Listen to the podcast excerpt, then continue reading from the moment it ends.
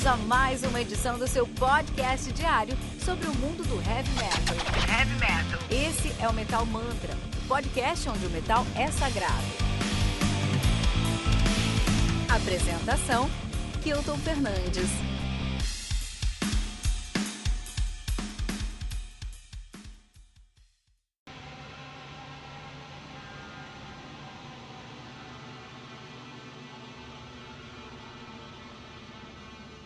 Temple do Woven Nast, lançado no dia 5 de março de maneira independente, cara. Temple aí que conta com 8 músicas, totalizando 77 minutos de play, cara. O Woven Nest, que é uma banda de exper é, experimental, psychedelic, black metal, ambientes, caras são de Bruxelas, na Bélgica nativa desde 2015. Então é um, é um black metal muito, muito complexo de ser descrito.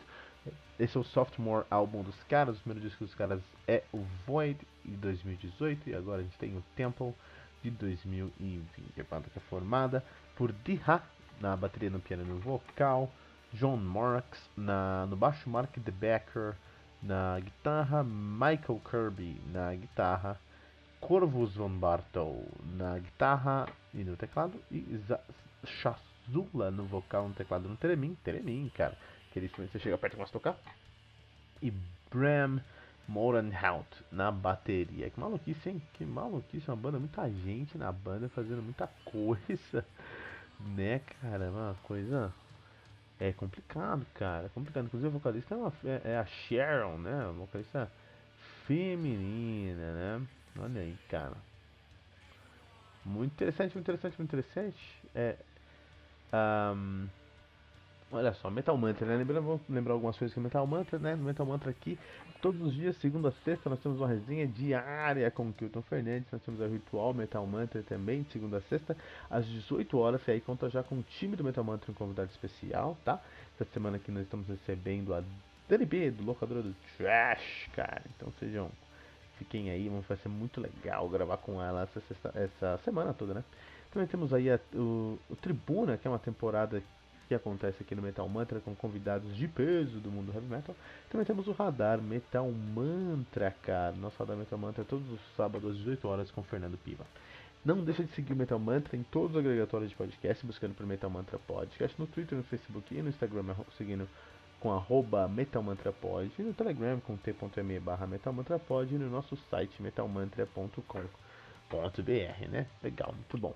Antes de começar a falar sobre esse episódio, falar sobre o Woven Nest, vamos entender essa cena, vamos entender um pouquinho mais do Experimental Psychedelic Black Metal ambiente belga. Na verdade, nós não vamos falar sobre o Experimental Psychedelic Black Metal ambiente belga, porque só tem o, o, o essa tag, uma tag muito específica lá na belga, né, cara?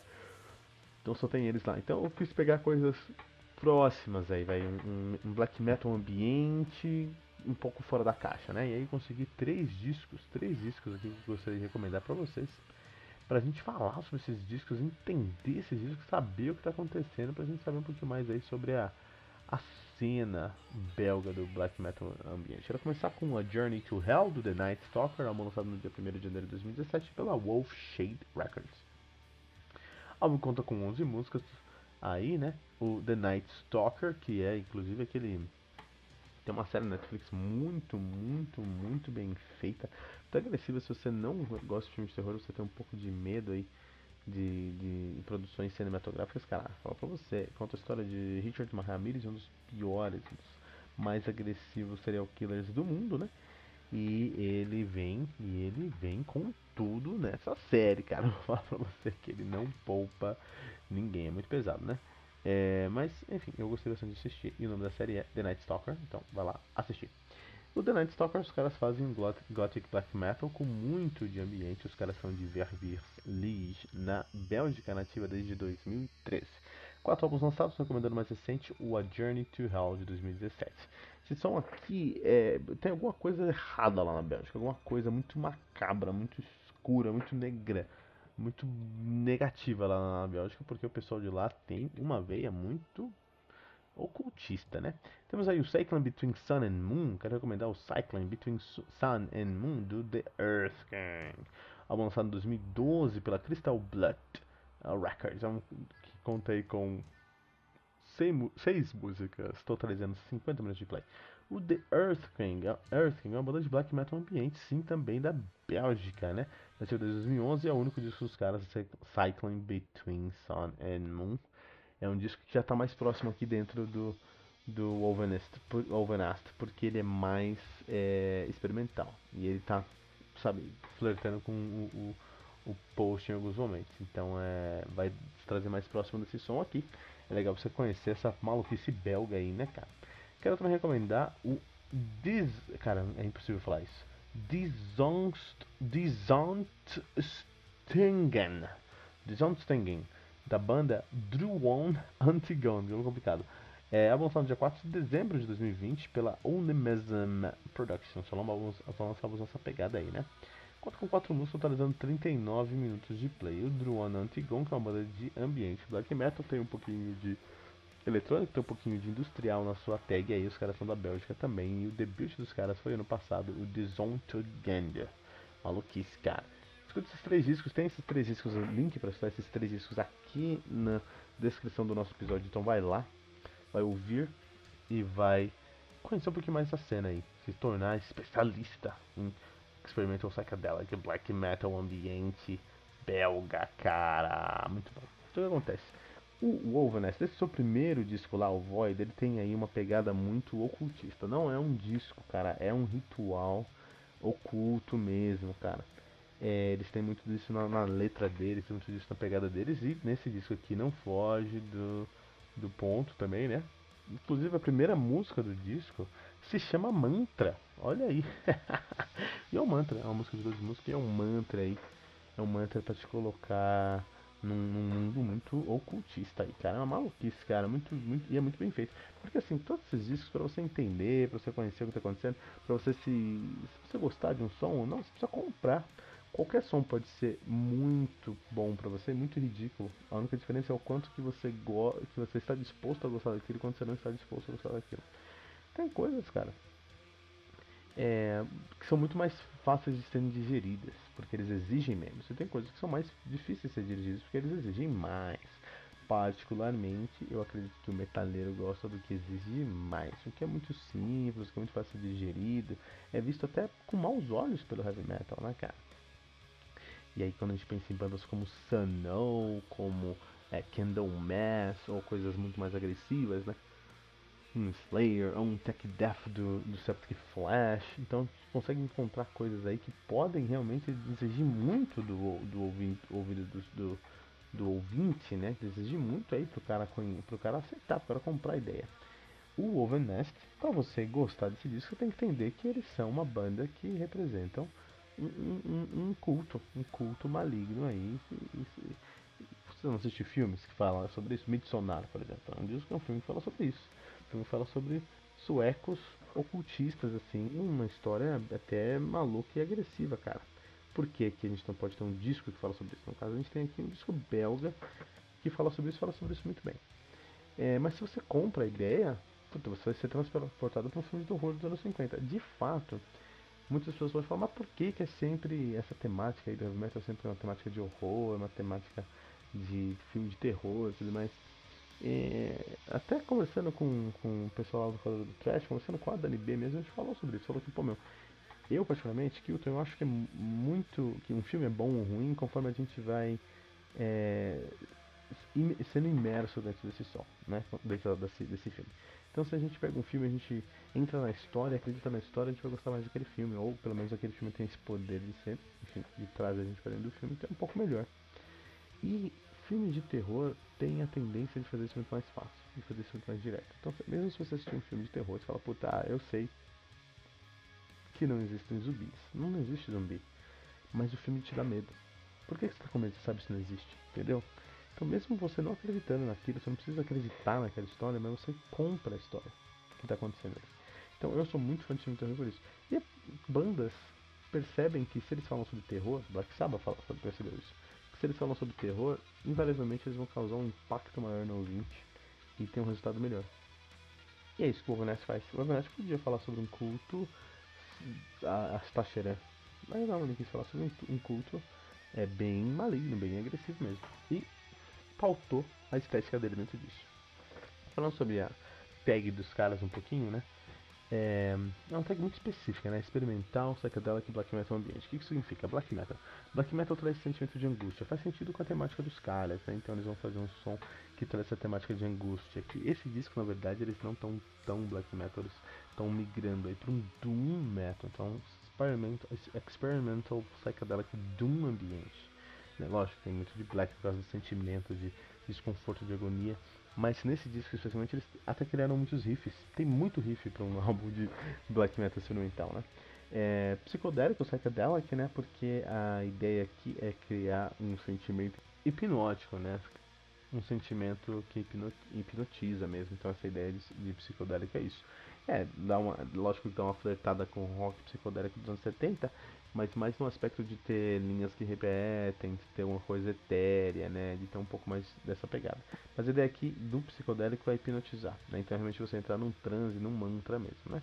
Experimental, porque eles tentam usar instrumentos que não estão dentro do escopo ali do black metal no caso, então aí é, no caso, a vocalista a, a, Sharon, ela usa Theremin. Ela toca Theremin em várias músicas aqui, né? Theremin é aquele instrumento você chega perto, assim, ele começa a fazer um som, né? É um instrumento musical muito estranho. Então, como tá usando o instrumento que tá fora da caixa, dentro, fora da caixinha do black metal, então o instrumento é um som experimental. E ambiente, porque eles valorizam muito uma sonoridade de camadas ali, de, do ambiente em si. Até o Fernando falou no nosso podcast, pô, que vejo a tag ambiente, ele falou lá no Radar Metal uma tradição semana. Pô, se você não escuta o Fernando no Radar Metal você tem que ouvir, cara. Eu sou fãzão do Radar Metal com o Fernando Piva. É, eu gosto muito de como ele conduz ali. Eu escuto pra me atualizado. Muito obrigado, Fernando. E se você não ouve, tem que ouvir. Então vai lá ouvir esse Radar Metal com o Fernando Piva. E ele falou, pô, que eu tô essa tag ambiente me lembra post metal. E tem uma grande intersecção, porque o que, que é o post metal? O post metal ele vai tentar reimaginar aquela sonoridade do, de algum estilo do heavy metal basicamente, mas uma ele vai reimaginar, isso é a primeira, primeira é, obrigação, mas a segunda obrigação do post metal é criar camadas sonoras que se sobrepõem ali, né? Que 3, 6, 7, 8, 9, 12 camadas, 12 gravações de guitarras, uma em cima da outra, por exemplo, para criar uma parede sonora, criar aí um cenário sonoro, um, um soundscape, né? Uma paisagem sonora, então, e ambiente também tem ah, uma pegada de trazer notas muito longas e, que preenchem grandes espaços aí para criar também uma parede sonora. Então tem uma intersecção, tem sim aí um ponto que os dois é, se encontram. Todavia, né, só pra gente dar uma finalizada aqui, o Wolvenest, é, é, eles usam toda essa tag, eles usam uma tag, uma tag enorme, que eles chamam atenção por isso, eles são belgas, que não é uma coisa que, eles, que é tão comum, mas é uma banda com muita consistência, uma banda que sabe o que está fazendo, uma banda que tenta trazer aí para o seu som um, uma identidade. Na realidade, eles estão tentando trazer uma identidade. E aí a grande pergunta é: você compra essa identidade? Se você comprar essa identidade, você vai adorar esse disco. Eu gostei bastante. Achei que é um disco de. É o disco mais amigável, assim, de post ambiente, de post ambiente, de black, de um, uh, psychedelic experimental black metal, assim, um, que é uma tag muito específica. Tem muito disso lá no Alphaville, lá no. no... o nome da banda? Alphaville é o álbum, né? A banda é o Imperial, Tri Imperial Triumphant. Tem muito disso lá no Imperial Triumphant, eu acho um pouco mais agressivo. Esse é o, o a tag do Orance Passuso, um uma das resenhas mais ouvidas ano passado. Só que o Orance Passuso ou o, o, o Imperial Triumphant é muito mais é muito mais confortante, cara. Escutar esses discos foi um sacrifício para mim, especialmente o Imperial Triumphant. Já que não, cara, o Overnest eles conseguem estar. Tá, a ideia é hipnotizar e consegue, porque você começa a escutar esse disco é difícil separar. Porque você entra no mantra mesmo, você entra aí num transe, num transe assim, numa. numa. num culto em volta da fogueira. É uma coisa maluca. Inclusive recomendar uma última, última série aqui. Wild Wild Country. Uma série muito legal sobre um culto no Oregon, um culto indiano no Oregon, cara. Vai fazer você repensar é, religião e é, democracia. Muito bom, muito bom essa série, vai dar uma ouvida lá. É isso, né? Lembrando aqui, ó, que você não pode deixar de seguir a gente em qualquer, em todos os agregadores de podcast. Pode ser lá no Pocket Cast, eu uso Pocket, Pocket Cast, eu adoro Pocket Cast. Pode ser no Pocket Cast, pode ser no iTunes, pode ser no Spotify, onde for, só procura Metal Mantra Podcast, encontra a gente e segue a gente lá. Pode também seguir a gente no Twitter, no Facebook e no Instagram, com arroba metalmantrapod. É, no nosso Telegram, t.me barra metalmantrapod e no nosso site metalmantra.com.br. Também aqui, ó, no Metal Mantra, todo dia, de segunda a sexta, 6 da manhã, tem uma resenha comigo. 18 horas tem um Ritual Metal Mantra, que é nosso episódio de notícias aí com o time do Metal Mantra e um convidado especial toda semana. Tem um, a, uma temporada de tribuna aqui com os convidados do peso do Heavy Metal. Semana passada, sexta-feira, a gente falou com a Diva Satânica lá do Nervosa. Puta entrevista, vai dar uma olhada. E sexta-feira, 18 horas, tem um Radar Metal Mantra com Fernando Piva com os lançamentos do mundo do Heavy Metal. Não deixe de compartilhar esse episódio usando a hashtag, hashtag, todo dia, um metal novo.